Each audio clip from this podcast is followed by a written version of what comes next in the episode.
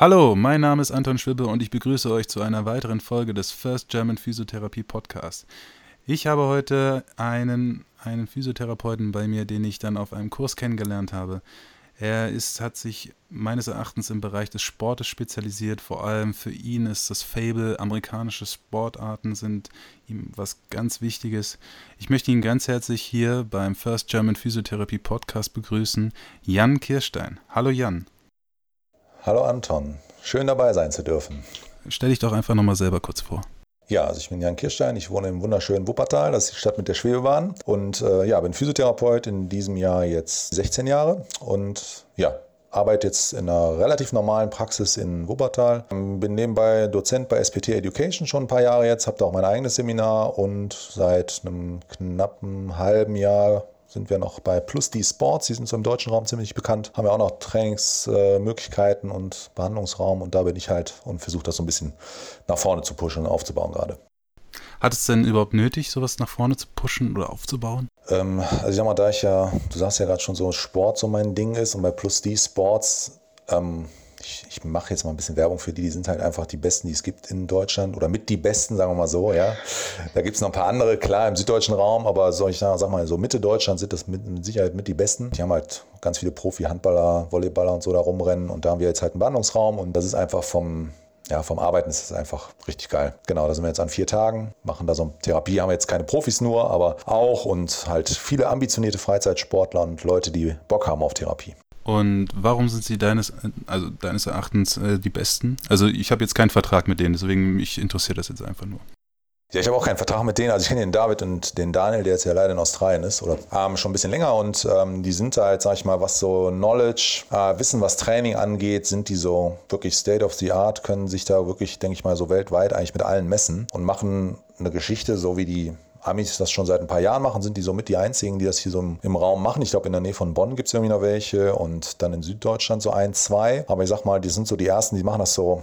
Ja, jetzt heißen die ja Exos, aber so Athletes Performance Style, aber wirklich mit, ja, mit, mit alles. Also wenn du da reingehst, da kannst du dich auf jeden Fall austoben. Ne? Super Trainingsmöglichkeiten vom Niveau, wie die trainieren, ist einfach, oder trainieren lassen, ist, so, also ist kein klassisches ähm, Fitnessstudio, sondern wirklich ein Trainingsstudio, wo du auch nur unter Anleitung trainierst und eigentlich geht es da halt um Athletik und gute Ausprägung und um, da muss jeder auch, ähm, muss da so seine Sachen durchlaufen, bevor er überhaupt an die Handel ran darf, so ungefähr. Da wird nicht einfach jeder losgelassen wie bei anderen Instituten, wo du einfach machen kannst, was du willst. Das, das ist einfach super.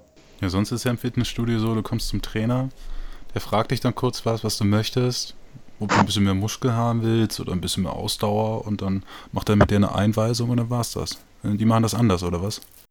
Ja, die machen das vollkommen anders. Also als Beispiel, die nutzen jetzt, die haben da die Volleyballer aus der ersten Bundesliga und die äh, mehrere Mannschaften aus der zweiten Bundesliga Handball. Und wenn die jetzt da irgendwelche Sehnengeschichten haben, ne, also ich hier so Patellasehnenprobleme und so weiter, dann machen die nicht äh, so die Klassiker, sondern die machen mit denen dieses Tendon Neuroplastic Training, dieses TNT und äh, wenn halt wirklich alles, also sie haben alles da, um sich auszutoben und nutzen alle, alles, was wirklich äh, das neueste State of the Art so im sportphysiotherapeutischen, sportwissenschaftlichen Bereich sind, was halt im Reha-Bereich super funktioniert. Da sind die wirklich top, ja. Hast du denn das Gefühl, dass die Sportphysiotherapie so eine Revolution benötigt? Ähm, also ich glaube, das Wissen ist schon da, aber was die Sportphysios halt brauchen, ist mehr Ahnung von Training und Reha-Aufbau, Return to Sport. Da sind die Physiotherapeuten halt immer noch Krankengymnasten. So, ne? Ein bisschen hands-on und naja, probier's mal, ob du wieder spielen kannst. Und ähm, da hatten wir jetzt halt ein, zwei Fälle da, die naja, ohne Test nach dem Kreuzbandriss wieder spielen sollten. Das hat dann genau fünf Minuten gedauert. Und da hat sich das erledigt. Jetzt haben wir die wieder. Schön für uns, schlecht für den Patienten. Aber ähm, da kann man halt sehr, sehr viel machen. Also trainingsmäßig sind die Physios, das Nachholbedarf, viel Nachholbedarf. Also, das ist jetzt auch so deine bisherige Erfahrung mit, mit Kollegen oder weil du bist ja, du hast ja vorhin gesagt, du bist bei SPT Education und unterrichtest ja auch. Was war denn, ich meine, ich mein, du hast ja auch einen großen, also du, wie soll ich es formulieren? Du, du hast ja viele Leute, die dann quasi in deine Kurse kommen und dadurch hast du auch eine gute Übersicht da, darüber. Ähm, ja, also in den Kursen, das sind ja die, das ist ja die Sportphysio-Basisausbildung. Die sind natürlich alle total ambitioniert, haben wohl Bock darauf. Ne? Hey, wir wollen irgendwann mal Bundesliga betreuen und ähm, Ne? Die sind also hands-on und so sind die meistens ganz gut. Ne? Die können, haben alle einen manualtherapeutischen Hintergrund schon und naja, Kinesiotape, Flossing, alles, was da so momentan so in ist oder in war. Aber wenn es dann nachher darum geht, hm, wie baust du denn jetzt eine Reha auf? Ähm, woran orientierst du dich? Machst du das Pi mal Daumen oder machst du das nach vorgegebenen Kriterien, wo man auch weiß, okay, wenn das und das erfüllt ist, dann kannst du ins nächste Level sozusagen. Da ähm, haben die meisten halt keine Ahnung. Ja gut, aber deswegen kommen sie auch zu dem Kurs hin oder das sollte man denen dann halt da mitgeben. Aber so was so Trainingswissenschaft oder Training in der Reha angeht, sind die meisten noch nicht so fit. Da ist noch sehr, sehr viel Nachholbedarf und in der normalen Praxis sowieso. Ne? Also denkst du auch, dass es dann dort einen Paradigmenwechsel benötigt? Also was so Reha und so angeht, denke ich auf jeden Fall. Also ich bin ja so ein durch meine Arbeit damals an der Uni äh, bin ich ja so evidence-based geprägt mittlerweile sehr. Äh, und es gibt halt einfach super äh, gerade im Sport, das kannst du ja für jeden eigentlich anwenden, aber sagen wir mal im Sport, egal ob das ein Patellasehnenproblem ist oder ein Kreuzbandriss oder ähm, Sprunggelenksprobleme, was auch immer, gibt es halt sehr gute kriterienbasierte Reha, Reha Leitlinien, äh, wo du gar nicht viel falsch machen kannst, wo es genau vorgegeben ist, was wann gemacht werden soll, welche Return-to-Sports-Tests, was erfüllt werden muss mit irgendwelchen Fragebögen und so weiter. Und da ist halt noch sehr viel Nachholbedarf. Das kennen die meisten überhaupt gar nicht. So, ja. Aber das klingt ja eigentlich nach recht viel Arbeit, allein schon sowas zu suchen, sich damit auseinanderzusetzen und das dann auch im Endeffekt später die Erfahrung zu haben, das dann richtig anzuwenden. Ja, das auf jeden Fall. Also man muss halt schon so ein bisschen up-to-date bleiben, so ein bisschen Nerd werden, sag ich mal. Und also, also ich war ja Samstag war ich zum Beispiel bei der von der VBG, die in Deutschland Profisportler, äh, worüber die versichert sind, war ich auf dem Symposium Profi-Handball, Injury Prevention, Return to Sports und da ging es halt genau darum. Und das war schon, das war schon gut, was die da gemacht haben. Da war ich so, die waren, sind da wirklich up to date. Schade ist halt nur, dass es halt noch nicht viele wissen so. Ne? Also die VBG ist da schon sehr hinterher ähm, und da kann man umsonst die Kurse belegen, muss man halt nur hingehen. Aber das, da fehlt es noch. Ne? Und was heißt das ausgeschrieben, VD? Wie? Wie heißt Berufsgenossenschaften, VBG ist, äh, darüber sind alle Profisportler in Deutschland versichert. Also wenn du einen Profivertrag hast, bei einem, Vertra bei einem Verein angestellt bist, äh, bist du automatisch über die VBG versichert. Was jetzt V heißt, weiß ich gar nicht. Aber es gibt ja Ja, ja, keine Ahnung. Es gibt ja verschiedene BGs in Deutschland für jeden Kram, was ich, Wasserwirtschaft, Bau, hast du nicht gesehen. Und das ist halt die BG für die, für die Profisportler. Darüber sind die versichert. Und du hattest den Eindruck, die sind äh, gut ausgebildet, weil meines Erachtens, als ich damals noch in Deutschland war, war das ja nicht so. Da hatte ich dann das Gefühl, dass die, dass die BG nicht wirklich gut ausgebildete Ärzte hatte oder auch Therapeuten.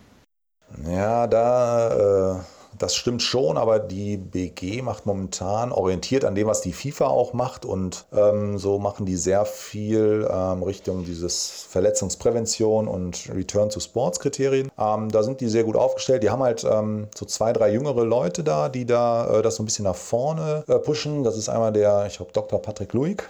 Der hat auch bei Plus D-Sports mal gearbeitet, hat da seinen Doktor in der Sportwissenschaft jetzt gemacht und der ist da so, der das glaube ich auch mit organisiert hat, weiß ich jetzt gar nicht genau, aber der hat da auch äh, ganz gut Vortrag gehalten, einfach mal zur Verletzungsstatistik. Also sie führen halt Statistik über alles da, ja, und da kann man genau sagen, okay, dann und dann verletzen sie sich und das sind Ursachen, das sind die häufigsten Ursachen und da sind die schon sehr gut und versuchen natürlich, ne, weil wir wollen ja wahrscheinlich auch Geld sparen, ne, gucken natürlich, dass ihre Leute sich, sich nicht so viel versichern, ne, ja, klar. Ja, ne, Vorsorge ist äh, immer gut, ne, aber das, das mache ich schon gut und da, ich sag mal, wenn das der normale Physio in Deutschland mehr wüsste noch, dann könnte da noch viel mehr passieren. Weil das, was du mit einem Profi machen kannst, kannst du mit Onkel Hans von dem an ja auch machen. Ne? Das geht ja schon.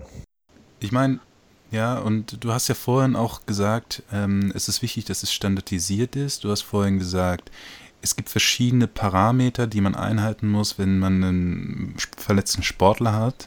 Und da hast du so bestimmte Begrifflichkeiten genannt, wie sowas wie Return to Activity, Return to Sports, Return to Play. Was bedeutet das jeweils? Ähm, also im Grunde genommen teilst du es ähm, ein halt, ähm, wann kannst du wieder mit dem joggen, wann kann er das erste Mal ins Teamtraining wieder rein, äh, wann kann er in den Wettkampf zurück. Und da gibt es halt bestimmte Kriterien, die erfüllt werden müssen. Angefangen von ganz simpel, äh, kann er sein Bein wieder voll strecken und beugen. Ähm, wie ist der Score beim äh, IKDC oder gibt es ja verschiedene, also, also bei so Fragebögen, ja, Kniefragebögen oder auch Sprunggelenksfragebögen gibt es ja verschiedene. Dann halt nachher Sprungtest, man kann das auch, wenn man hat, isokinetisch machen oder so, da gibt es halt mittlerweile sehr, sehr viel zu, was man halt in bestimmten Phasen erreichen sollte. Die Sache ist halt, die, die, die diese Sachen halt erfüllen, stehen halt einfach besser da als die, die halt das nicht machen. Da gibt es halt eine Menge Untersuchungen mittlerweile drüber. Ne? Gerade im Profifußball gibt es da sehr, sehr viel. Aber fehlt halt noch so der Transfer in die Breite, sag ich mal. Ne? Ja, so wie es ja auch jetzt deine Erfahrung gewesen ist, oder mit diesen beiden Sportlern, von denen du vorhin gesprochen hast. Genau, das war halt jetzt ein äh, Jugendnachwuchsspieler, der so ambitioniert war, wird natürlich auch gerne mal Bundesliga spielen. Der ist halt nach, jetzt in dem Fall nach fünf Monaten, ähm, hat er wieder gespielt nach Kreuzbandriss und ja, der, der oder die Physio, weiß ich jetzt gar nicht genau, hat gesagt, ja, probier doch mal, sieht doch ganz gut aus und hat die wieder spielen lassen halt. Ne? Die haben halt keine Tests mit dem gemacht, die haben einfach gesagt, probier mal. Ja, und dann hat er sich halt nach zehn Minuten das Kreuzband wieder gerissen und der als er jetzt bei uns war, gut, da hat er jetzt natürlich die Verletzung gehabt, aber der, der konnte halt noch nicht mal auf einem Bein stehen. So, ne? Und dann, das, das könnte man halt besser machen. Wo man ja sagt, beim vorderen Kreuzband, die Turnover-Phase liegt bei neun Monaten. Ja, also es gibt jetzt, äh, ich glaube, es vom letzten Jahr, obwohl jetzt haben wir ja 18, vom 16 oder 17 gab es äh, jetzt mit Profifußball aus der Champions League halt, ähm, so Return to Sport Sachen, da muss man halt sagen, neun Monate mindestens, weil jeder Monat kürzer erhöht wieder das Verletzungsrisiko, sich erneut zu verletzen. So, ja? Also diese Sache, die schon mal in den Medien geistert, äh, wer war jetzt hier? Slatan Ibrahimovic, fünf Monate oder sechs Monate nach Kreuzbandriss wieder am Feld. Schön für ihn, ja, aber das ist nicht der Standard so. Ne? Also ich hoffe, dass der gut getestet wurde. Normal ist halt eigentlich neun Monate. Bis zu bis noch länger so, ja. Genau, also du hast uns nun mal einen recht guten Einblick dann über den, den Sportbereich gegeben. Was denkst du dann aber generell über die Physiotherapie in Deutschland? Ja, also ich habe ja, ich habe, ich sag mal, ich, ich hole mal ein bisschen aus, weil ich habe ja mehrere Einblicke bekommen. Ich habe ähm, selber ja so einen Master gemacht, bin dadurch zufällig in die äh, Sportmedizin der Uni Wuppertal damals gerutscht, dass die aufgebaut waren, war jetzt da fünf Jahre wissenschaftlicher Mitarbeiter und habe danach halt auch eine Physiotherapie-Schule geleitet das heißt, ich kenne so einmal die Wissenschaftsseite und halt auch die Schul schulische Seite und jetzt halt in der Praxis. Äh, was ich halt so denke, wenn die Physios in Deutschland müssen halt einfach so ein bisschen moderner noch werden. Das ist noch viel so Krankengymnastik-Style häufig. Ja, so viel hands-on und viel, ach ja, das ist so schlimm, was sie da haben und ähm, halt dieses Bedürfnis, äh, in jeder Behandlung heilen zu müssen und äh, oder neues Entertainment zu machen, weil sonst äh, kommt der, der Patient nicht weiter. Aber ich denke, wenn man ähm, einfach nur mal, naja, von hier aus 100 Kilometer nach Holland rüberfährt, schaut, was da so halt äh, physiotherapeutisch ist. Oder wenn ich jetzt auch, ne, ich war ja, wir haben uns ja mal in der Schweiz gesehen, wenn ich da sehe, auch wie in der Schweiz teilweise ja auch schon ähm, da gearbeitet wird, auch nicht alle, ne, aber viele, denke ich mal, ähm, ist es halt so, dass da viel mehr mit Leitlinien gearbeitet wird und Fragebögen. Also gerade die Holländer sind da ziemlich stark, muss ich sagen. Und das fehlt den Deutschen einfach. Ne? Die Deutschen jammern ja ganz gerne, oh, wir, ne, die Ärzte haben keinen, äh, wir haben keine Anerkennung bei den Ärzten und wir sind immer die blöden Kranken und lassen die nur massieren.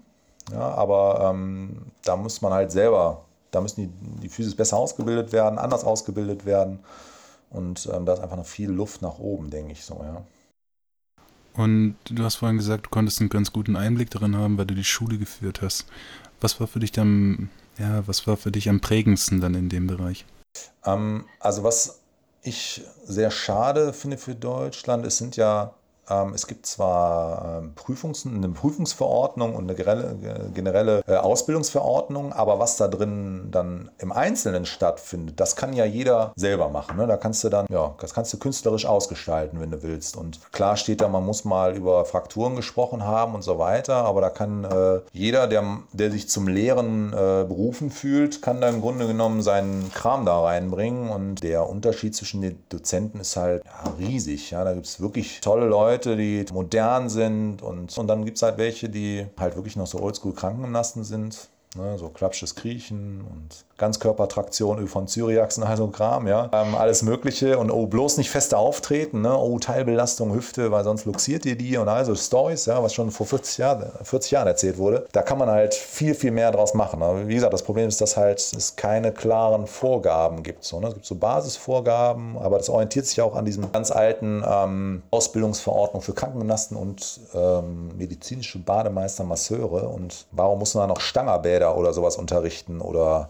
Schlingentisch und so ein Kram, was, das steht in der Verordnung drin. Warum muss ich sowas machen? Das macht kein Mensch mehr. Ja? Das ist halt ziemlich ähm, überarbeitungsbedürftig. Und konntest du als Schulleiter das auch so ein bisschen steuern? Ich hoffe, ich konnte meinen Schülern gute Sachen da mitgeben. Ich habe es natürlich probiert, ähm, bin da auch bei manchen Kollegen angeeckt, muss man ganz klar sagen. Ich denke, Problem bei unserer Schule. Entschuldigung, war, kurze Zwischenfrage. Warum?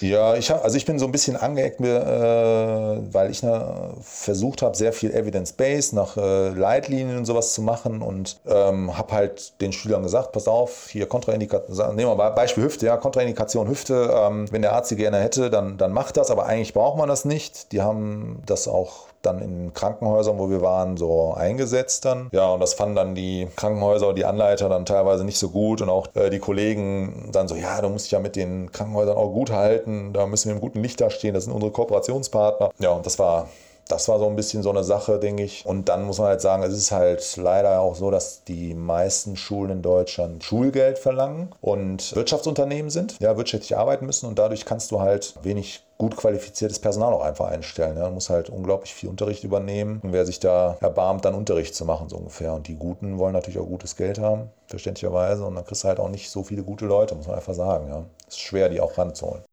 Das heißt, auch der soziale Druck war dann relativ hoch, wenn man dann halt sowas angewendet hat. Ich meine jetzt so, als du dann mit der Umsetzung von den Guidelines beschäftigt warst, also damit beschäftigt warst, andere Dinge einzubringen, wie es einfach gewohnt war. Also quasi auch da so einen Paradigmenwechsel einzuführen. Ja, das habe ich versucht zu machen und das war nicht so leicht. Also wir waren so ein ähm, Schulverband, sag ich mal, und jeder hat da so sein eigenes Geklöngel gemacht. Ja, also manche Sachen einzubringen. Also ich habe es gemacht in meinem Unterricht, aber in anderen Unterrichten wurde dann halt auch dagegen gearbeitet, aber gesagt so, ja, nee, das muss aber eigentlich so machen und war ein bisschen schwer. Also da, da könnte man viel mehr halt noch machen. Ne? Was wäre dann für dich optimal gewesen? Gute Frage, was wäre optimal gewesen? Also optimal wäre vor allem gewesen, wenn man mehr festangestellte Kollegen gehabt hätte oder beziehungsweise die Kollegen, die wir da hatten, mehr Stunden hätten machen können, aber nicht durften, weil die Gehälter zu hoch waren, haha, ja, und äh, ne, also eine Kostengeschichte einfach, ja, ähm, und, und, dass man da halt einfach viel mehr hätte machen können. Man musste halt mit unglaublich vielen äh, Freiberuflern arbeiten, die natürlich dann auch mal ausfallen und dann musste irgendwas unternehmen und da, also es war viel Löcherstopfer, Stopferei war das ähm, und dadurch war es relativ schwer halt auch so einen komplett roten Faden dann so da durchzuziehen. Also ähm, ja, da müsste halt, denke ich, viel mehr passieren. Ne? Also es gibt vom WCPT, das ist der Weltphysioverband, gibt es ein äh, State of the Education. Und da stehen halt so Sachen drin wie, dass man eigentlich reflektiertes Lernen beibringen soll, dass man ähm, kontrolliertes Lernen vor allem beibringt, dass es Leitfäden gibt auch in der Lernkontrolle. Hattest du das Gefühl, das ähm, haben Kollegen von dir umsetzen können? Einfach auch didaktisch? Also was wir hätten viel mehr machen müssen, aber halt einfach an zeitlichen, personellen Sachen gescheitert ist, muss man sagen, ist halt regelmäßige Lernkontrollen, gucken, wie sind die Wissensstände, mehr so eine Art Hausarbeiten, so ein bisschen Research machen lassen. Das scheitert einfach daran, dass ja in der Schule zwar Internet da, aber das äh, war dann halt auch nicht immer für alle zufähig und zu Hause sahen die dann halt teilweise auch nicht ein, das zu machen. Also waren zwei, drei Kollegen, die wirklich sehr, sehr engagiert waren, das auch sehr, sehr gut gemacht haben, aber ähm, da müsste halt viel mehr Basissachen stattfinden finden an so Unterrichtsinhalten. Wie ist es bei den Schülern angekommen? Ja, ich sag mal, bei den Schülern ist es ja relativ einfach, weil die äh, kommen da leer an und die kannst du ja mit allem befüllen. Das heißt, äh, im Grunde genommen ist es egal, wer vor dir steht. Du bist ja der Dozent und dann bist du der Herr Kirstein. Und wenn der Herr Kirstein sagt, das ist so, dann ist das so. Und ähm, also was ich versucht habe, meinen Schülern beizubringen, war halt kritisch zu sein. Ja, das heißt auch mich zu hinterfragen. Ähm, ist das alles so richtig, was ich denen da erzähle? Und was ich sehr cool fand, da konnten halt auch ein paar Kollegen nicht mit umgehen. Wir hatten da so zwei, drei, die ich dann so ein bisschen mit so Nerd-Sachen auch so infizieren konnten. Die kamen halt auch an, hören Sie mal, Herr Kirstein, ich habe jetzt hier nochmal nachgelesen. Äh, da gibt es aber schon was anderes zu. Das müssen sie mal ändern. Da kann halt auch nicht jeder mit umgehen. Ich fand das immer gut. Da habe ich gesagt, alles klar, nächstes ändern wir das, gehen wir zusammen durch, stell das nochmal vor der Klasse vor. Na, da geht es zum Beispiel um Gütekriterien beim McMurray-Test oder sowas am Knie. Ja, und da hat er irgendwie das Neueste rausgesucht und dann haben wir das im Unterricht eingebaut und dann war das ab dann dabei. Das fand ich gut andere Kollegen konnten dann halt nicht so gut umgehen, weil die natürlich dann sagen, ja, aber ähm, das stimmt. Ne? Also relativ schnell habe ich die Schüler dazu gebracht, dann halt auch allen Kram zu hinterfragen und das passte so ein paar Kollegen dann nicht, weil die natürlich die auch in Frage gestellt wurden, was denen da erzählt wurde. Ja, den konntest du halt dann nicht mehr ankommen mit, ähm, ja, bei Massage herzfern anfangen, weil das belastet das Herz zu, ja, zu früh oder sowas, ja. Das wurde da halt auch noch erzählt, ja, auf unserer Massage-Tante da, ja. Und dann wollten die natürlich wissen, ja, warum denn? Dann wusste sie schon nichts mehr darauf zu sagen, so ungefähr, ne. Du hast sowas halt geschluckt, ne, wenn der, wenn der Lehrer da XY das sagt, dann ist das so. Ja, und dann, sag ich mal so, im zweiten Lehrjahr waren sie dann so weit, dass sie dann halt auch mal viel hinterfragt haben, so, ne. Das ein bisschen kritischer wurden. Das ist immer die Macht der, der Gewohnheiten. Das, was man schon immer so gemacht hat, das muss einfach so weiterhin bestehen. Ja, auf jeden Fall. Das ist ja auch schwer. Also, wo ich da in der Uni gearbeitet habe, das war halt, äh, da habe ich auch an meinem Job so ein bisschen gezweifelt. Ich hatte halt diesen, mein, mein Prof da war in der Uni, den habe ich halt auch behandelt und der hatte Achillessehnenprobleme und habe ich ne, so klassisch hier so schön Ultraschall und Galvanisationsstrom und all so ein Kram, ja. Und dann hat er halt gesagt, sagen Sie mal, Herr Kirstein, warum machen Sie das eigentlich? Welchen Effekt hat das? Ja, und das hat er halt so ein paar Mal gemacht.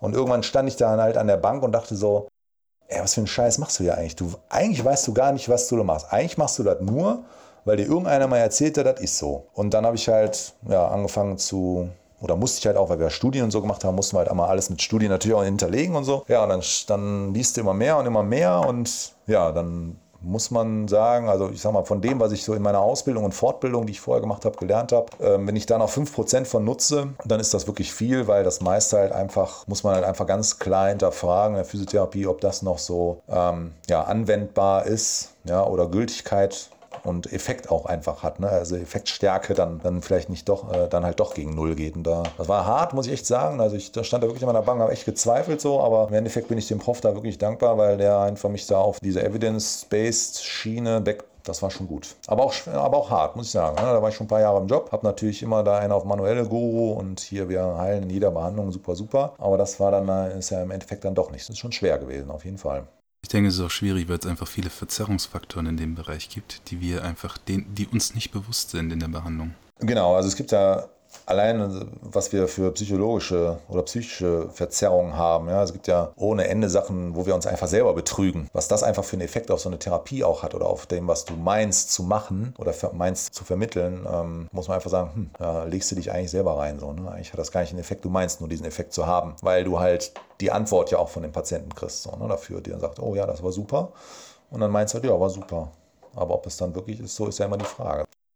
Gab es für dich irgendwie eine prägende Situation? Also das heißt, wo du dann für dich dann entschieden hast, man, das kann alles gar nicht so stimmen habe es halt, wie denke ich auch immer noch viele machen oder viele früher auch gemacht haben, du machst und tust und irgendwie funktioniert es ja manchmal nicht, aber man hat ja mal so einen Therapeuten von gehört, der hat da den und den Griff gemacht und der hat das und das gemacht und dann war das viel besser. Man rennt ja dann immer so hinter dieser einen magischen Behandlung hinterher. Ne? Dann hört man von, auch im Ausland gibt es ja immer irgendwelche Namen, die so fallen. Ne? Da musst du hingehen, der macht dreimal Knickknack und dann ist, ist die Welt wieder in Ordnung so ungefähr und die oder in einer anderen Praxis war das, die war halt Osteopathin, sind alle hingerannt, weil die machen das super. Äh, Gibt es ja auch Chiropraktiker und auch Physiotherapeuten, da musst du hingehen, weil der, der macht, der guckt sich das dreimal an und das ist alles in Ordnung und dann rennt man da so hinterher und dann willst du das auch können und aber irgendwie klappt das ja doch nicht. Ne? Du machst und tust und bei manchen funktioniert es und die man, wo es nicht funktioniert hat, vergisst man ja auch ganz gerne. Und dann habe ich irgendwann so, hm, das kann ja nicht sein, dass irgendeiner den magischen Griff hat, da muss da irgendwas anderes hinter sein. Wenn du dann halt mal so reinliest und siehst, aha, so, vielleicht tut das halt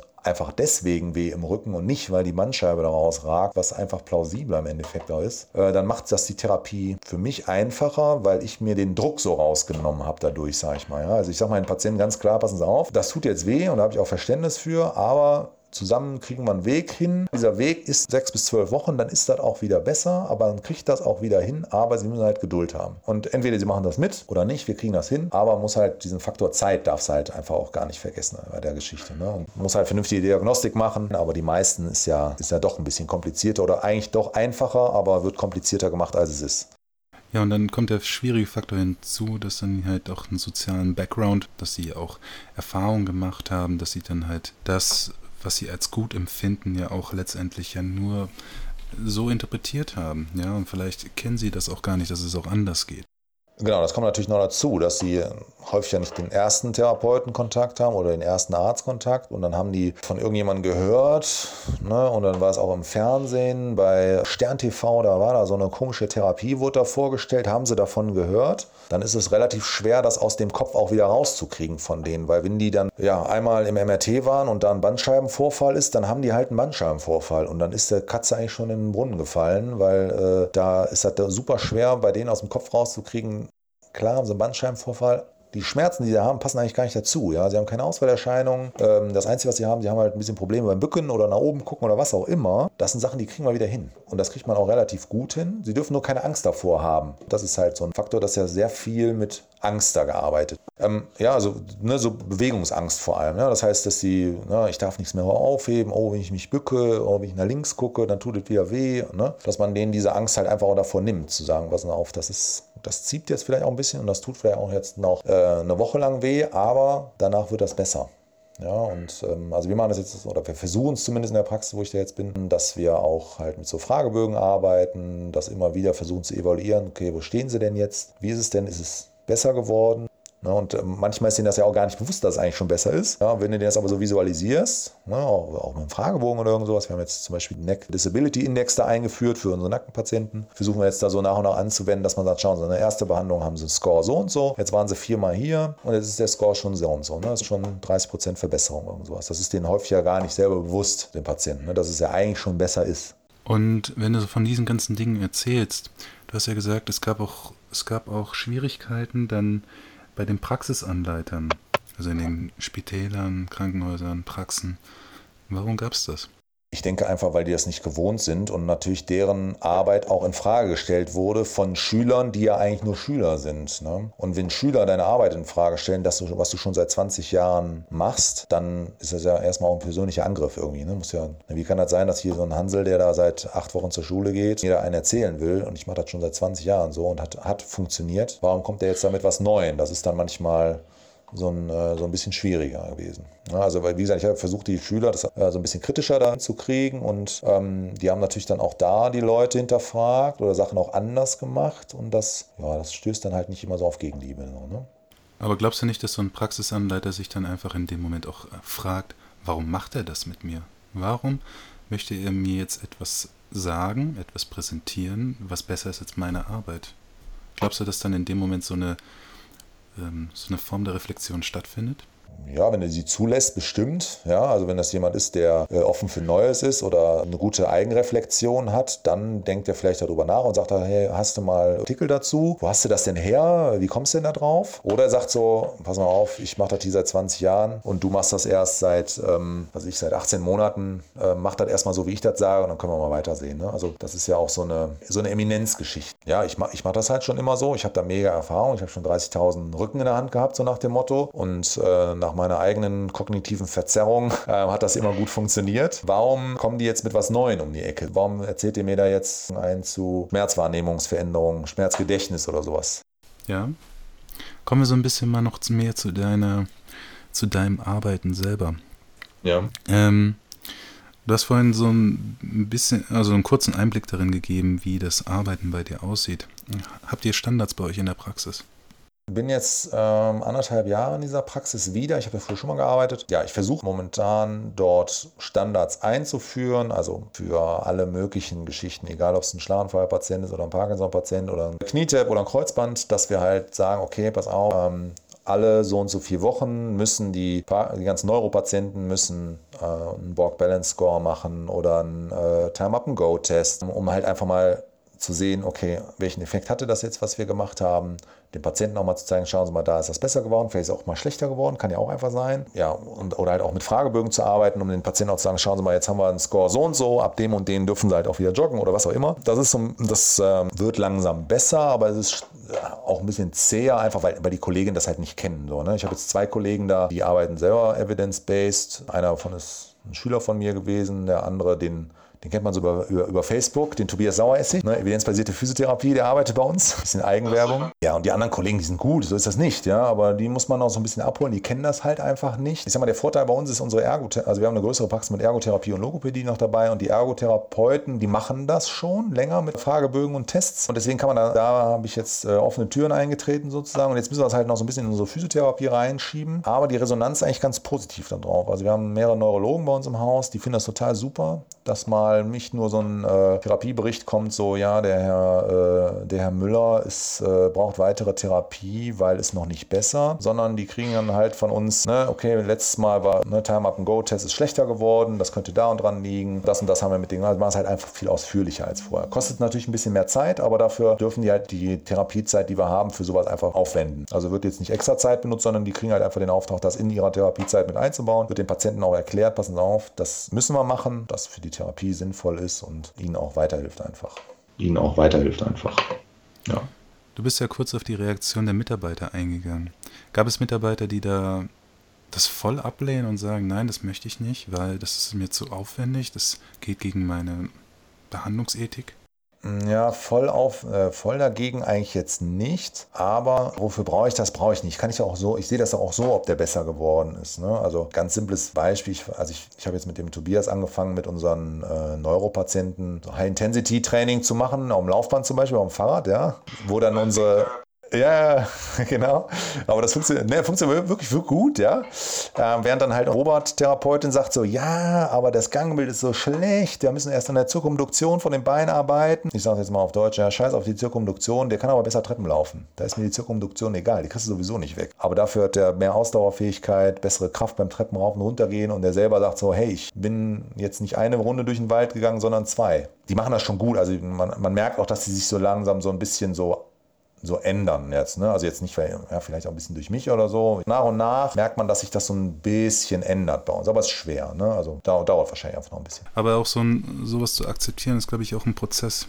Ich meine, denk mal über dich nach, wie lange du gebraucht hast, um so einen Prozess an dich ranzulassen. Naja, auf jeden Fall. Man muss sich halt selber hinterfragen und selber auch äh, immer wieder hinterfragen, was man da so macht. Und ähm, wie gesagt, man, man, es ist ja mir auch gar nicht bewusst, dass man das vielleicht falsch in Anführungsstrichen gemacht hat. Ne? Weil, man, weil man geht ja davon aus, dass es alles richtig ist, was ich da gelernt habe. Und äh, das selber in Frage zu stellen, ist ja auch schwer. So, ne? Also auch ich falle manchmal in alte Muster rein. So ist das nicht so, ne? dass ich jetzt nur noch so, wow, die Megatherapie mache und alles evidence-based. Ja? Ähm, das prallt ja auch an manchen Patienten ab, muss man ganz klar sagen. Ne? Die wollen ja ihr äh, drauf rumgefummel und ein bisschen drücken und ein bisschen IT-Teil so haben. Ne? Das, äh, da kannst du denen mit evidence-based kommen, wie du willst. Die wollen halt äh, ja, angefasst werden oder wie man das nennen möchte. Ja. Ah, und auch Entertainment. Ja. Viele Patienten kommen ja auch an, nur, würde ich jetzt mal sagen, in die Praxisweise halt ja, unterhalten werden wollen. Da haben sie wenigstens mal zweimal die Woche eine halbe Stunde einen Termin, wo sich jemand mal mit denen befasst. So, ja. Ähm, die wollen ja vielleicht auch gar nicht besser werden. Für die ist das schön, dahin kommen zu können und zwei feste Termine die Woche zu haben. Ja. Aber ähm, das ist halt, ja, ist schwer auf jeden Fall. So dieses eigene Hinterfragen ist immer sehr schwer. Könntest du sagen, dass momentan die Physiotherapie auch sowas wie so ein Dienstleister eigentlich ist? Ich denke, die müssten eigentlich viel mehr Dienstleister werden. Noch sind es halt, finde ich halt, ähm, wirklich viel einfach Krankengymnastikbuden, ich sage das jetzt einfach mal ganz gemein, die einfach schauen, dass sie so viel wie möglich Kundschaft durchhämmern, um halt auch Umsatz zu machen. Ich denke, wenn man ein guter Dienstleister ist, hat das eine höhere Qualität auch. Das ist so, du kannst zu Toys R Us gehen und da Spielzeug kaufen oder du gehst in den schönen kleinen Spielzeugladen nebenan, wo du auch beraten wirst. Und Im Endeffekt will ja keiner Toys R haben, sondern den kleinen Spielzeugladen, wo, auch, wo man dich auch kennt und wo du auch vernünftig beraten wirst. Und ich denke, das muss Physiotherapie auch leisten. Ja, guten Tag, schön, Frau Müller, dass Sie da sind. Nach sechs Behandlungen, äh, ja, Frau Müller, besorgen Sie mal noch ein nächstes Rezept. Wir brauchen noch mehr Therapie sondern auch sagt, passen Sie auf, wir haben das und das jetzt hinbekommen, das und das war der Effekt, schauen Sie, das ist besser geworden oder ja, da sind wir nicht weitergekommen, wir müssen vielleicht nochmal einen weiteren Rat bei einem Arzt holen, äh, nochmal einen Arzt konsolidieren oder gehen Sie mal zum anderen Kollegen, vielleicht kann der Ihnen auch besser helfen. Ähm, ich denke, da muss man so dienstleistungsmäßig, müssen die Physios noch viel besser werden. Die sind noch äh, so, das ist mehr noch so abarbeiten und, und am besten ja auch umsonst. Wir sind ja alles Heiler, ne? Und für Heilen kann man nicht viel Geld verlangen. Aber was denkst du denn so darüber, wenn du jetzt die Möglichkeit hättest, auch Grenzen zu setzen? Das hast du ja momentan ja nicht. Momentan bist du ja daran gebunden, dass der Arzt dir den Patienten zuschickt und sagt, behandle ihn so und so, mach das bitte so und so lange. Und dann hast du dann noch das Problem, dass du nicht selber entscheiden kannst an bestimmten Kriterien, ob überhaupt die Therapie Sinn macht. Ja, also ich sag mal, es ist, in Deutschland läuft es ja eigentlich so. Die, der Therapeut macht ja schon, was er will, sag ich mal. Ne? Aber was natürlich tatsächlich so ist, dass viele Patienten von von Ärzten oder Therapeuten kommen, merkwürdige Vorgaben bekommen haben, äh, was sie machen dürfen und was nicht. Und das dann ja zu ändern, ist halt schwer, weil die, weil die Anerkennung der Physiotherapie in Deutschland nicht so hoch ist wie in anderen Ländern. Also wir sind ja kein First Contact äh, sondern wir sind ja erweisungsgebunden. Wir dürfen ja auch gar nicht, ohne dass der Arzt die Diagnose gestellt hat. Und das macht es in vieler Hinsicht äh, schwer, einfach weil, ja, wenn der Arzt hat gesagt hat, ich darf nur 20 Kilo auftreten, dann darf es halt nur 20 Kilo auftreten. Und dann, ja, dann lass dir mal was einfallen, was ihr jetzt daraus macht, so nach dem Motto. Ne? Und da gibt es denke ich, einfach viel Kommunikationsbedarf zwischen Ärzten und Therapeuten. Ja, und da müssen wir Therapeuten uns einfach ähm, ja auch einfach mal mit breiter Brust vor so einem Arzt stellen und sagen, passen Sie auf, ähm, alles schön und gut, aber das das wäre vielleicht mal sinnvoller, das zu machen. Ich habe so die Erfahrung, gibt natürlich Leute, die, ähm, oder Ärzte, sage ich mal, die ein bisschen allergisch dagegen sind, aber es gibt auch genug, die sagen so, hm, ja, finde ich interessant, kannst du, mir, kannst du mir mal was dazu geben? Und dann kann man auch ganz gut mit denen kommunizieren. Und ähm, dann kann man auch Sachen mal anders machen. Man muss es halt nur machen, das ist halt so die Sache. Und das trauen sich, glaube ich, einfach viele auch nicht. Und was würde passieren, wenn du dem Arzt das genauso sagst, also deine Meinung sagst und du ihn da für dich gewinnst und der Arzt jetzt ab sofort weiß eigentlich, wie du behandelst oder wie es in deiner Praxis zugeht? Wenn das so ist, denke ich, ist das ein Riesenvorteil. Meistens ist das ja so, dass die, die, Ärzte nicht wissen, was Therapeuten machen. Ja, gehen Sie mal runter zum Physiotherapeuten, der macht das schon irgendwie. Aber was wir da im Endeffekt machen, äh, wissen ja gar nicht. Ne? Für diesen machen wir irgendwelche komischen Übungen mit Ball und Stab da und sie hocken auf dem Petsyball und machen da irgendwelche merkwürdigen Übungen. Aber dass wir teilweise oder auch immer mehr, wenn man so ein bisschen so sieht, was so passiert wird, das ändert sich ja auch momentan so nach und nach, ähm, ist die Qualität, kann ja auch sehr hoch sein oder kann ja auch höher werden. Ja? Aber da muss der Arzt auch einfach wissen, was gemacht wird. Ne? Also die meisten, also jetzt, ich gehe jetzt mal hier von unserem schönen Wuppertal aus, ist es ja so, die, die Orthopäden wissen ja gar nicht, was du machst. Ja, also die gehen da, ja, machen wir ein bisschen Therapie hier nach, was weiß ich was, aber was wir in wirklich da machen, wissen die ja gar nicht. Und wenn du denen dann natürlich so mit so Assessments und so einem Kram kommst und das steht in so einem Bericht auch mal drin oder kommunizierst auch mit denen, dann sind die ja meistens überrascht, so, oh, sowas gibt es, oh, da finde ich cool, dass sie das machen. Ja, und da, da, das wird eigentlich recht positiv von vielen dann halt zumindest ähm, aufge aufgenommen. Hast du dann auch das Gefühl, dass die dass die Patientenzufriedenheit auch vor dem Arzt dann steigt und auch, was auch spannend ist, die Frage, wenn ein schwieriger Patient zu euch in die Praxis kommt und dann enttäuscht zum Arzt geht, wie ist dann der Rückhalt? Also jetzt mal nur von den Ärzten, die jetzt quasi hinter dem Konzept stehen. Ja, kann ich gar nicht so sagen. Also bei, bei so viel Kommunikation findet dann auch nicht statt. Ja? Ähm, aber diesen so einen direkten Rückhalt hast du eigentlich nicht. Also wir haben jetzt bei uns in der Praxis keinen Arzt, wo wir so eng mit zusammenarbeiten, dass man da wirklich den für jeden Kram anrufen kann und auch Patienten diskutiert. Das ist eher selten. Bei Neurologen schon mal so. Aber alle anderen Fachrichtungen ist es schwer. Was immer gut ist, wenn der, wenn der Arzt vom Therapeuten überzeugt ist, dann, dann hilft die Therapie meistens ein bisschen besser, weil der Patient natürlich denkt so, oh, der Arzt hat Ahnung, der schickt mich zum Therapeuten, der hat Ahnung und dann, das ist natürlich schon die halbe Miete. Ne? Wenn das natürlich so ein bisschen konträr läuft, was der Arzt und der Therapeut sagt, das ist dann schon immer ein bisschen schwerer. Ne? Und da muss man auch ein bisschen aufpassen, dass man da nicht das schlecht redet, was der Arzt gemacht hat oder so, ne? was ja auch, ja auch nicht immer der Fall ist. Ne? Aber das ist gar nicht so leicht. Also ich, würde, ich würde mir mehr Kommunikation zwischen Ärzten und äh, Therapeuten wünschen. Das würde dem Patienten mehr bringen und es würde die Therapie auch vereinfachen, wenn man mit einer Zunge sprechen würde. Also hier in der Schweiz, ich kann, ich kann jetzt nicht für alle Praxen hier in der Schweiz sprechen, aber für das Arbeiten, wofür ich einstehe, ist, dass man Patienten behandelt und dass man mindestens nach, nach einer Verordnung dann zumindest einen Arztbericht schreibt. So dass der Arzt zumindest das Bild hat, was eigentlich gemacht worden ist, was die Ziele waren, wie die Therapie eigentlich aussah. Ja, das ist ja in, Deutschland nicht so. Also du kriegst ja, also A, wenn ein Bericht ähm, geschrieben werden soll, kriegst du ja nur 70 Cent dafür. Ja, das heißt, der Zeitaufwand lohnt sich eigentlich schon gar nicht. Und ähm, dann lesen es die Ärzte auch meistens nicht, muss man einfach sagen. Ja.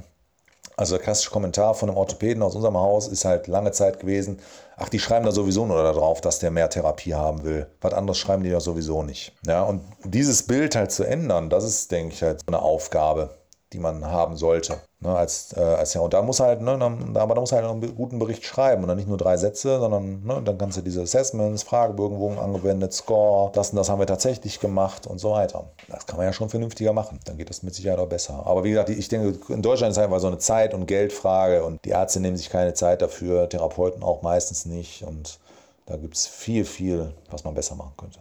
Dass du den Patienten dann auch sagst mit den Assessments, dass es Reaktionen bei den Patienten gibt und du hast gesagt, es gibt Patienten, die reagieren relativ gut drauf und du hast gesagt, es gibt Patienten, die reagieren gar nicht gut drauf. Die wollen einfach in Anführungszeichen nicht besser werden, die haben, die profitieren vom, äh, die haben so eine Art Krankheitsgewinn. Ja, also was man sagen muss, wir, als wir das jetzt angefangen haben, das kannten die halt gar nicht. Und ich sag mal, der Großteil der Patienten fand das eigentlich gut, dass die mal auch gezeigt bekommen, was kann ich denn überhaupt, ne? wie schnell bin ich denn äh, wie viel Kraft habe ich, wie viel Ausdauer habe ich überhaupt noch. Und dass die auch manchmal dachten so, oh guck mal, geht ja eigentlich, ne, geht ja doch, oder oh, da könnte ich mal dran arbeiten. Vielen wurde ja auch gar nicht die Frage gestellt, so, ja, was, äh, was ist denn jetzt hier, was möchten sie denn wieder können? Ja, was ist ihnen wichtig oder sowas, ja, Sol solche Fragen werden ja häufig gar nicht gestellt, ne? also vielleicht, ja, was ist denn, ja, weniger Schmerz, ne? das ist so ein Klassiker, aber zu sagen, ich möchte, eigentlich möchte ich gerne wieder selber Auto fahren können, eigentlich möchte ich gerne wieder spazieren gehen können oder was auch immer, ähm, das, das ist ja häufig nicht, aber natürlich haben wir auch Patienten, die, für die ist das natürlich ein Krankheitsgewinn. Gewinnen durch die Krankheit, weil sie einfach ja, mal ein bisschen Aufmerksamkeit haben. Das ist aber ja wahrscheinlich in allen medizinischen Bereichen Zeitvertreib ist oder wie auch immer. Aber deswegen meinte ich vorhin auch, äh, was wäre, wenn wir das selber entscheiden könnten? Das heißt, wenn wir, ich meine, klar, wir würden, wir würden eine Finanziellquelle würden wir versiegen lassen, wenn wir solche Patienten dann einfach abschließen und sagen, nee, sowas behandeln wir nicht. Aber hast du das Gefühl, dass momentan eigentlich eher ein Überbedarf an Patienten ist oder ein Unterbedarf an Patienten? Ähm, ich sag mal, wir haben einen Überbedarf an Patienten, die weniger Therapie brauchen und einen Unterbedarf an Therapie für Patienten, die eigentlich mehr Therapie bräuchten. Ja, also ich sag mal, so ein, so ein, so ein klassischer 0 auf 15 Rückenpatient, ja keine Ahnung, 90 Prozent der Leute bei uns mit Rückenschmerzen der Praxis ausmachen. Ich denke, da würde tatsächlich viermal Therapie über so und so viele Wochen ausreichen, aber halt mit genauer Definition von Zielen. Das und das sollen sie dann und dann machen und das wird dann auch kontrolliert. Ich glaube, das wäre, wäre effektiver. Andererseits hast du dann Patienten mit Parkinson, MS, Schlaganfall oder sowas haben wir halt relativ viel bei uns in der Praxis durch diesen Neurologen die bei uns da sind, äh, wenn die dreimal die Woche kommen würden und ein vernünftiges Training absolvieren würden, könnten die mit Sicherheit viel besser dastehen. Aber da fehlt dann das Geld für. Da gibt es dann kein, nicht genug Verordnung für. Dann muss immer hinterher in Verordnung herrennen, Therapiebedarf und, und, und.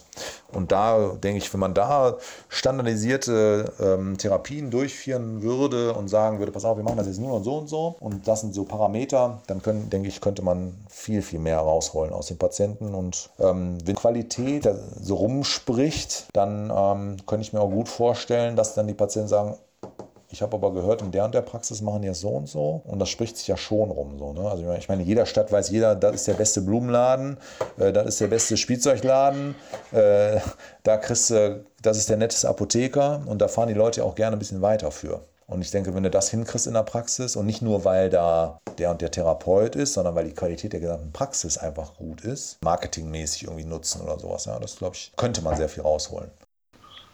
Das wäre wär auch meine Frage. Ähm, machst du aktiv Werbung dafür, dass du Evidence-Based Practice machst? Weil ich denke, du bist einer der wenigen, die das jetzt wahrscheinlich in deiner Umgebung macht. Ähm, also sag mal, mit ähm, alles, was so kriterienbasierte Reha und sowas ist, sind wir tatsächlich die einzigen in Wuppertal anscheinend, die das machen. Ähm, ich weiß jetzt nicht, ich habe ja relativ viele Schüler in Wuppertal auch gehabt, wo ich das so angefangen habe, mit denen zu machen. Ich weiß nicht, wie, ob die das dann so umsetzen in den Praxen in der Umgebung. Aber ähm, das Problem ist, dass diesen Evidence-Based Sachen kennen die Patienten ja gar nicht. Ja, die können da gar nichts mit anfangen. Da, das das ist, äh, lässt sich vor den Patienten, denke ich, nicht darstellen, aber vor Ärzten schon. Also wir haben so ähm, ein paar Ärzte in der Stadt, Stadt, so Orthopäden vor allem, die halt ganz viel mit Sport auch so machen, auch aus dem Umkreis. Und die schicken schon relativ gezielt dann, wenn die wissen, pass auf, ich habe einen Kreuzbandpatient, äh, geh doch mal in die Praxis, weil die machen das so und so. Also das, das passiert mittlerweile schon. Also dass wir jetzt vor allem von so ein, zwei Ärzten in der Umgebung, die ganz gezielt geschickt bekommen, weil die halt wissen, die machen das. Aber im Allgemeinen, wenn man draußen Evidence Base hinhängt, da kannst du auch Mulligan draußen dran schreiben, weiß auch keiner, was das ist. Ähm, was die Patienten halt ganz gut finden, dass halt mal ein bisschen, also Anfang mit denen gemacht wird. Wird. Ne? Also bei uns, wenn die reinkommen, kriegen die Krücken, Patienten kriegen also einen standardisierten Fragebogen, dann kriegen die äh, nach der ersten Behandlung, kriegt jeder Patient, egal was es ist, so einen standardisierten äh, Hausaufgabenzettel, wo vier Übungen drauf sind, dass es auch nicht zu viel ist, die wir mit denen vorher einmal durchgehen, äh, wo dann auch unten Fragen zu Rücken und so drauf äh, oder Antwort zu klassischen Rückensachen draufstehen. Das finde ich schon gut. Das kennen die meistens nicht aus anderen Praxen. Ja, dass da dann so ein paar äh, Standardsachen. Äh, Aber du könntest ja trotzdem ja einfach einen Link auf deiner Website machen, so du machst Evidence-Based Practice. Oder du könntest so einen Link machen, sowas wie für Ärzte und dann darunter, oder du nennst es nicht Evidence-Based Practice, sondern nennst es dann auf besten wissenschaftlichen Kriterien basierend. Ja. Damit kann höchstwahrscheinlich ein Patient besser damit umgehen. Müssten wir mal machen, ja. Das müssten wir machen, das machen wir noch nicht. Äh, also bei Plus D Sports machen wir das schon. Da ist es tatsächlich so, dass wir da auch so ein bisschen Werbung für machen. Und wie gesagt, da die Sportler, die da hinkommen, ja auch zur Reha teilweise, da ähm, wissen die das auch, wie das abläuft. Das läuft vollkommen anders ab als woanders, wo die das auch so herkennen. Und da kommen die auch, so als Beispiel die, die Hagener Handballer, zweite Bundesjahr, Hagen ist von Wuppertal so 30, 40 Kilometer, je nachdem, wo da wohnen, weg. Die fahren extra so plus die zweimal die Woche, weil die wissen einfach, was die da kriegen. Ein Unter. Da kommen auch von weiter her Leute, die dann wirklich sich die Zeit nehmen, äh, da eine Stunde die Woche oder zweimal die, eine Stunde die Woche da was zu machen, weil die einfach wissen, dass das schon anders ist als woanders. Und die kennen das dann auch. Evaluiert und immer wieder aufschreibt und einen Rehtest macht, denen ganz klar sagt, wo die gerade stehen. Das finde ich schon ziemlich gut. Wäre ja eine Chance. Ich werde das direkt mal in die nächste Teamsitzung mitnehmen. Okay, und wenn du jetzt mal an die Physiotherapie in den nächsten fünf bis zehn Jahren denkst, was würdest du dir wünschen?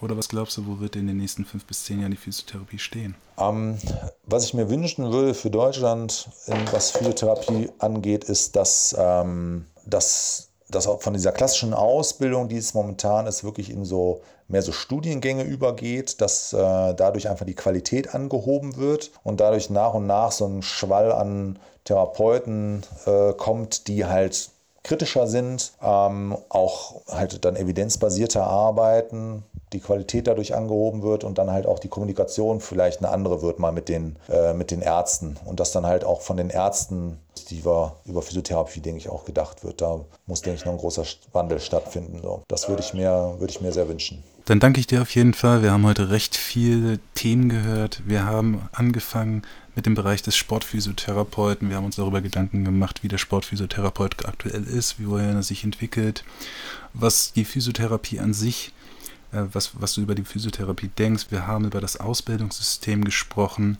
was du für Erfahrungen auch in dem Schulbereich gemacht hast.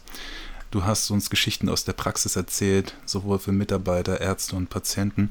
Und dafür möchte ich dir ganz herzlich danken. Und ich wünsche dir auf jeden Fall jetzt mal, ist es jetzt bei mir, ist es jetzt 22 Uhr, ich wünsche dir auf jeden Fall mal einen schönen Abend. Ja, ich gehe jetzt ins Bett. und ich danke dir ganz herzlich, dass du an dem Podcast hier teilgenommen hast. Ja, gerne, Anton. Ich hoffe, wir sehen uns mal. Gruß ja, in die Schweiz.